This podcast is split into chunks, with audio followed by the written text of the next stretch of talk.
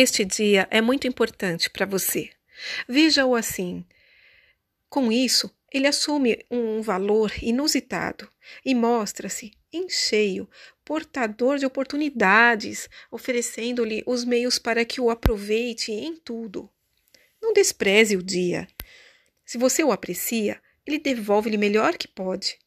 Se o despreza, ele, por força do seu desprezo, esconde-lhe a contragosto os seus brilhos. Desprezar o dia é desprezar a si mesmo, e não é isso que Deus quer de você. Se para você o dia é bom, as bondades do dia chegam-lhe com força.